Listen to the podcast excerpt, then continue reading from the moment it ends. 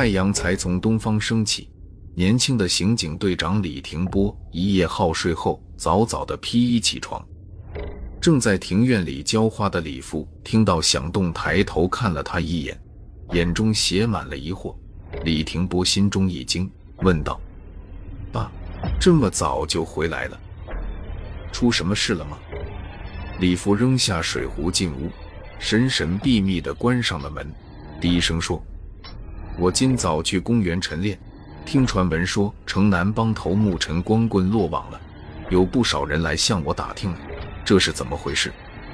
李廷波的脸一下子变了颜色，他一把抓住老父亲的手：“你听谁说的？”李父为难地说：“很多人都在说，流言传来传去的，也不知道是从哪儿传出来的。”李廷波颓然地坐倒在椅子上。李父看到他的神情，凑到他跟前问：“这么说，陈光棍真的落网了？”李廷波拧紧了眉头，说：“奇怪，这是我们刑警队的特级机密，怎么会传出去呢？”深思了一会儿，他对父亲说：“爸，我想拜托你一件事，有什么困难你尽管说。”李父拍了拍胸膛。从刑警队退下来后，李父一直是李廷波暗中的得力助手和参谋。人们都说“青出于蓝胜于蓝”。李父在刑警队干了一辈子，退下来的时候不过是一个侦查科的副科长。儿子从部队转业到刑警队才不过三四年，今年就升任了队长，真是前程无量啊！可人们哪知道这背后有他父亲一半的功劳。爸，关于陈光棍落网一事，你不会怪我对你也封锁消息吧？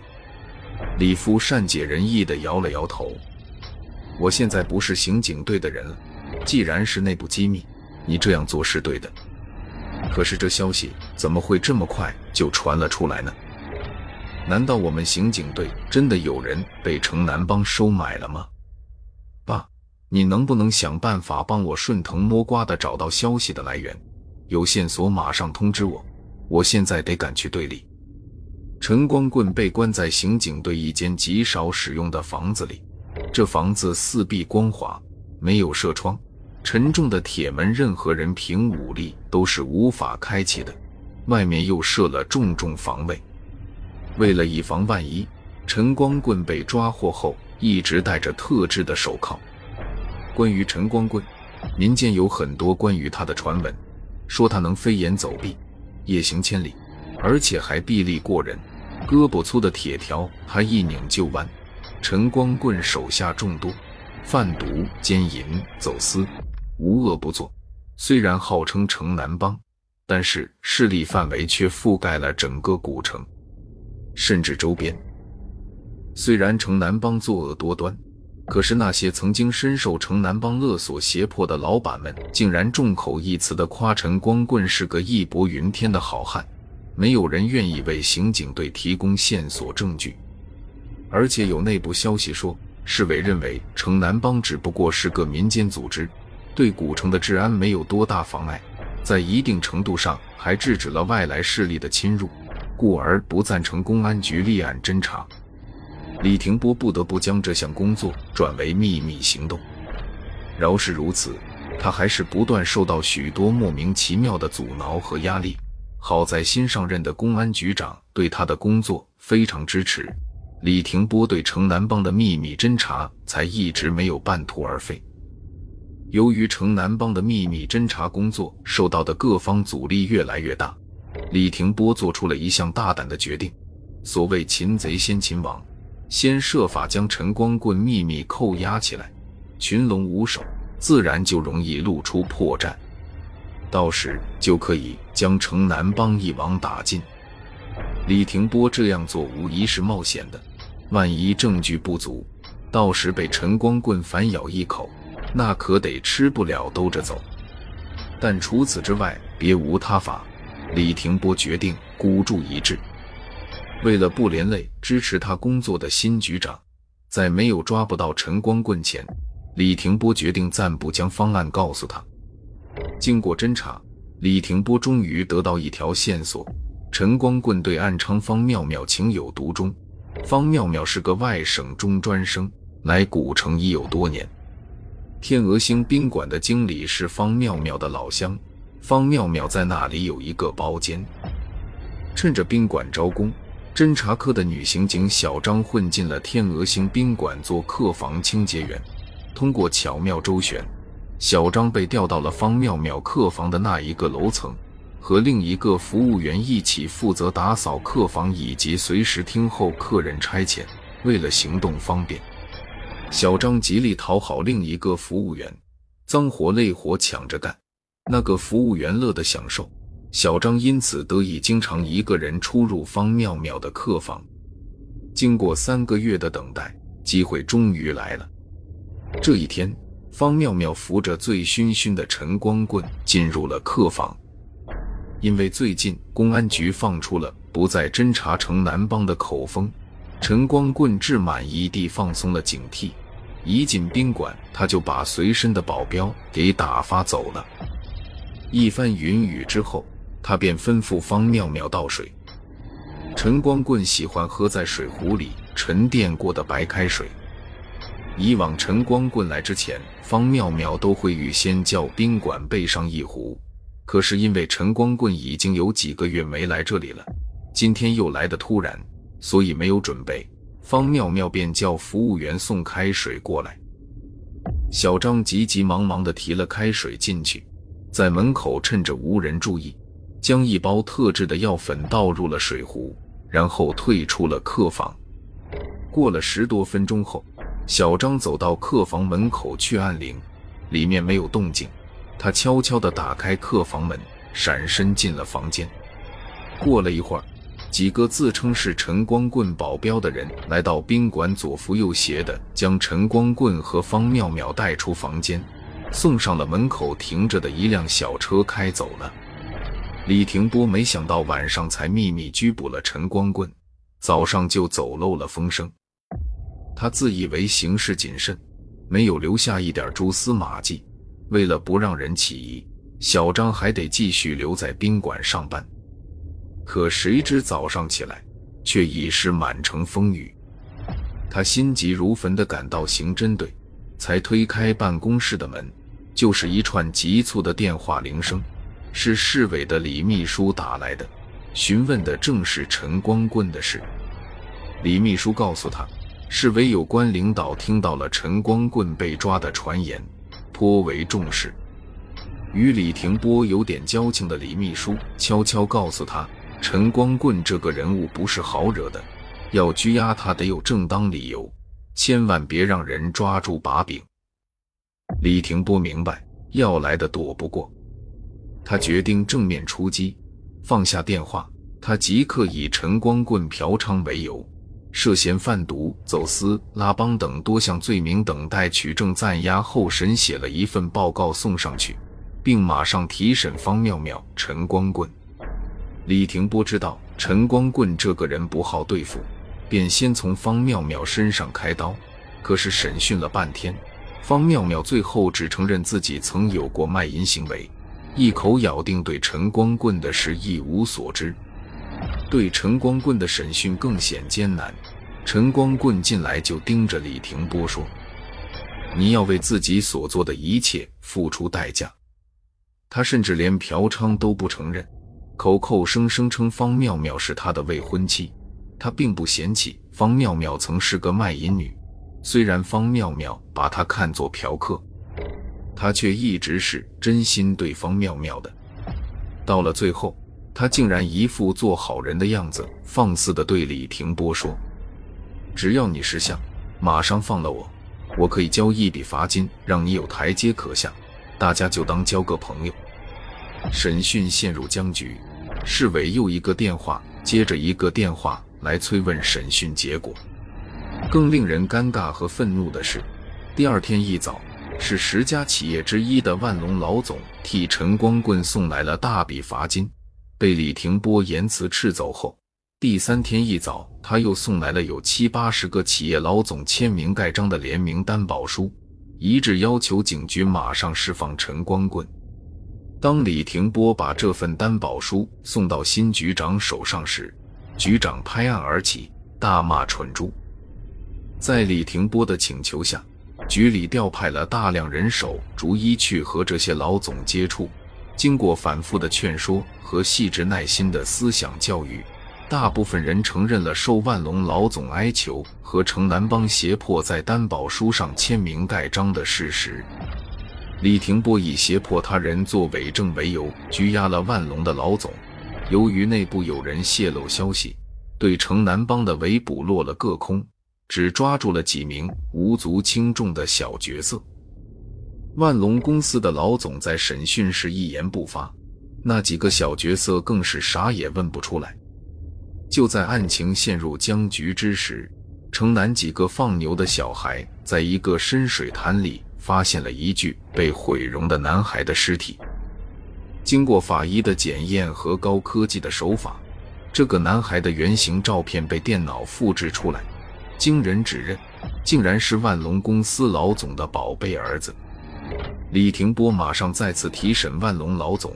当他得知自己的儿子已经死去的消息时，这个刚毅的男人放声大哭，一股脑儿道出了自己曾与陈光棍合作的几起走私案，并且说出了城南帮绑架他儿子，要他出面为陈光棍做担保的事情。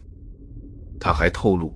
市里不少企业老总都或多或少受城南帮胁迫参与过走私，市委里面还有人与城南帮联手贩过毒。